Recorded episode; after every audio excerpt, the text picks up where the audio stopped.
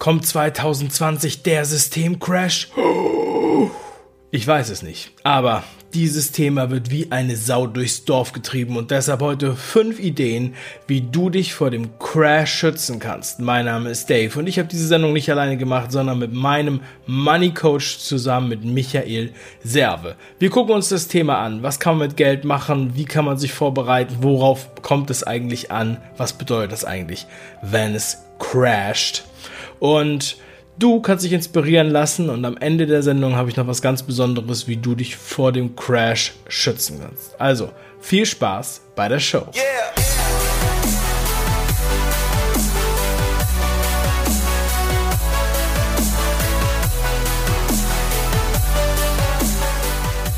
Idee Nummer 1. Cash hilft gegen Crash.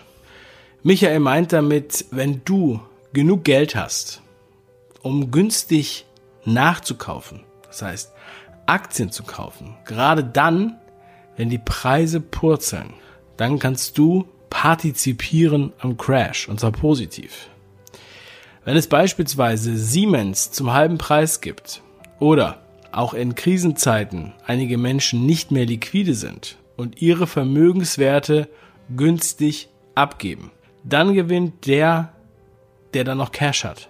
Und das musst du sein. Und außerdem hilft dir Cash auch dabei, um dich zu schützen. Wenn zum Beispiel deine Einnahmen wegbrechen, zum Beispiel deine Kunden nicht mehr bezahlen oder du in Kurzarbeit gehst oder was auch immer, du arbeitslos wirst. Das heißt, sobald die Einnahmen wegbrechen, damit kein Druck aufkommt, brauchst du Cash, Liquidität. Die Auftragslage kann schlechter werden und das darf nicht gleich deine Rücklagen zerreißen. Und dazu solltest du auch wirklich auch einen großen Teil an Bargeld im Safe haben. Das heißt, wenn es zum Beispiel einen Bankrun gibt, weil deine Bank mh, hm, Zahlungsschwierigkeiten hat und alle Kunden die Bank stürmen und ihr Geld abheben wollen, dann hast du schon vorher dir dein Cash besorgt, dass du da nicht in Probleme bekommst. Oder zum Beispiel, wenn das Finanzamt deine Konten sperrt und du da nicht mehr rankommst. Deshalb ist es immer gut, dass du wirkliche Liquidität auch daheim zu Hause hast. Ausnahme wäre nur, wenn es eine Hyperinflation gäbe, wenn also das Geld nichts mehr wert ist, das Bargeld, so wie bei der Wirtschaftskrise Ende der 20er Jahre des letzten Jahrhunderts, wo dann letztendlich ein Brot bis zu einer Milliarde Reichsmark gekostet hat. Idee Nummer zwei. Reduziere deine Verpflichtungen. Deine laufenden Kosten musst du reduzieren, weil die dich in Stress bringen können. Und wenn du Stress hast, wenn du Druck hast oder Panik, dann ist das kein guter Berater. Denn sobald deine Einnahmen einbrechen, dann hast du gleich Todesängste. Und je höher deine monatlichen Fixkosten sind, umso mehr musst du versuchen, das irgendwie zu verdienen. Du musst auch deine Folgekosten niedrig halten. Also das heißt, am besten machst du nur Anschaffungen, die du wirklich bezahlen kannst. Nicht auf Kredit. Nicht irgendwelche unerwarteten späteren höheren Kosten. Zum Beispiel für den Erhalt einer Immobilie oder teure Autos. Und meide Schulden. Weil wenn es deiner Bank schlecht gehen sollte, dann will sie von dir Zusatzsicherheiten. Es gibt einen alten Spruch und der heißt, ein Bankier ist ein Mensch, der dir seinen Regenschirm verleiht, wenn die Sonne scheint, und ihn sofort wieder haben will, wenn es zu regnen beginnt. Idee Nummer drei: Meide die Mainstream-Nachrichten. Die Mainstream-Nachrichten haben den Fokus auf Katastrophen, was dich dann in diesem Fall noch mehr lähmt. Du brauchst, so wie auch in Idee 1, den Fokus auf den Chancen, die definitiv entstehen werden. Und wenn du clever genug bist, kannst du diese Chancen für dich nutzen. Und du kannst davon extrem profitieren. Du benötigst dann umso mehr einen klaren Verstand, keine Panik und keine geistige Starre. Und du musst dich von dem Gefühl der Angst distanzieren. Achtung, es wird in einer Rezession nie alles wegbrechen. Das heißt, es bleibt immer ein großes Stück vom Kuchen, welches unter den Cleveren verteilt wird. Ein Beispiel, wenn 50% des Marktes wegbrechen, bleiben immer noch 50% übrig. Ängstliche konzentrieren sich dann auf das, was weggebrochen ist, während die Gewinner sich auf das konzentrieren, was geblieben ist. Zur Erinnerung, Krisen gab es seit dem Zweiten Weltkrieg genügend.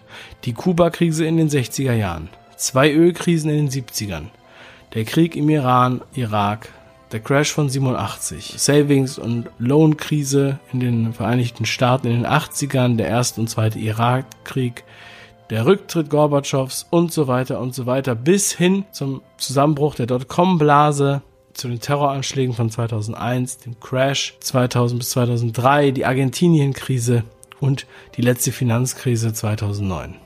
Also es gab immer Phasen mit Übertreibung nach oben und nach unten.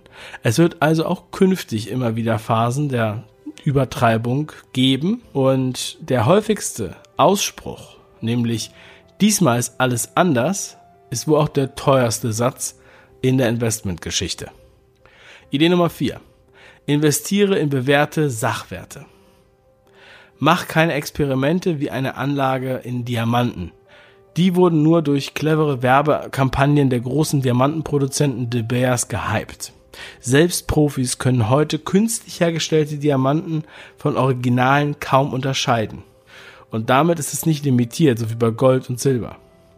Vor allem streue dein Vermögen vernünftig, denn wer breit streut, rutscht nicht. Zum Beispiel auch deine eigene Immobilie, denn da fällt auch nicht gleich der Putz von den Wänden, wenn die Währung kriselt. Oder Griechenland aus dem Euro austritt. Natürlich auch etwas in Rohstoffe wie Gold und Silber und Standardaktien. Das sind die, die auch schon andere Weltkriege überlebt haben, wie zum Beispiel Procter Gamble oder Unilever. Idee Nummer 5. Vergiss, dass du dich mit Anlagen schützen kannst. Zumindest wenn es richtig kracht. Wie soll dich dann Gold schützen? Willst du es dann für deinen täglichen Lebensmittelbedarf runterraspeln? Oder was ist, wenn andere mitbekommen, dass du überhaupt Gold hast? Wenn draußen Leute ums nackte Überleben kämpfen, dann geht es dir eher noch an den Kragen wegen deiner Vermögenswerte. Zudem fällt im Moment der Krise auch der Wert von Gold, weil die Nachfrage fehlt. Das heißt, dann wechselt dein teurer Silberleuchter den Besitzer lediglich gegen einen Sack Kartoffeln. Im Ernstfall schützen dich nur der Zusammenhalt, ein funktionierendes Netzwerk, Know-how, Kreativität und der bewährte Vorrat im Keller. Das waren fünf Ideen, wie du dich vor einem möglicherweise kommenden Systemcrash schützen kannst. Diese Ideen habe ich zusammen mit meinem Kumpel und Money Coach Michael Serve erarbeitet. Ja, wir sehen, es ist nicht nur eine Frage des Investments und was mache ich mit meinem Geld oder mit meinem Unternehmen, wie bringe ich meine Schafe ins Trockene, sondern auch, was sind eigentlich meine Fähigkeiten, was ist mein Netzwerk, mein Umfeld und die Gemeinschaft. Ja, denn wenn tatsächlich ein Crash passiert, wie auch immer der aussieht, dann wird man ja am liebsten nur noch mit denen zusammen sein, die wirkliche enge Beziehungen bedeuten, Freundschaft bedeuten und äh, mit dem man auch gerne zusammen ist. Ja. Deshalb gerne das auch zum Thema nehmen für eine bessere Gemeinschaft. Ja. Und außerdem habe ich für euch noch eine Liste zusammengestellt. Eine Liste mit den meiner Meinung nach besten Büchern zu dem Thema, die ich wirklich empfehlen kann. Und es ist nicht einfach nur angsteinflößende Literatur, sondern tatsächlich Bücher mit Lösungsansätzen für einen möglichen Crash und ja, was auch immer für, für Zustände. Und diese Bücher sind auch etwas wert, wenn es nicht zum Crash kommt. Das kann ich euch schon mal sagen. Also, äh, holt euch die Liste, ist verlinkt in der Beschreibung. Ich hoffe, diese Sendung war inspirierend für euch. Wir arbeiten bereits am nächsten Video und damit du es nicht verpasst, abonniere bitte diesen Kanal. Ganz liebe Grüße, dein Dave.